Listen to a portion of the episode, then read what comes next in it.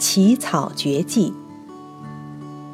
指南草，在中亚细亚盛产一种草，人们称它为指南草。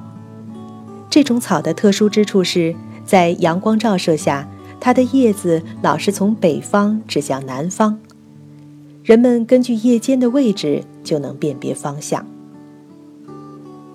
咬人草，有一种小草叫荨麻，牧民们称之为咬人草。当你顺手抓它，从下往上顺毛捋，你的手就不会疼；逆手抓或撞上，便奇痛难忍。咬人草茎上的饰毛，用以杀伤来犯的敌人而保卫自己。别看它其貌不扬，农牧民却把它视为珍宝。如果有人被毒蛇咬伤，将新鲜的全株荨麻捣烂取汁敷伤处，可迅速治愈。对于草原上常见的风湿性关节炎，用适量的荨麻煎水洗患处，相当有效。瘦身草，在印度有一种不可思议的野生草，肥胖的人服用后会逐渐消瘦下来，故名瘦身草。印度传统医学用该草治疗肥胖症已有两千年的历史。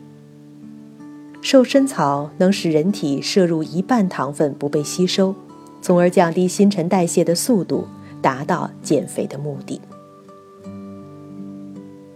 能测温的草，在瑞典南部有一种名叫三色鬼的草，人们管它叫天然的寒暑表。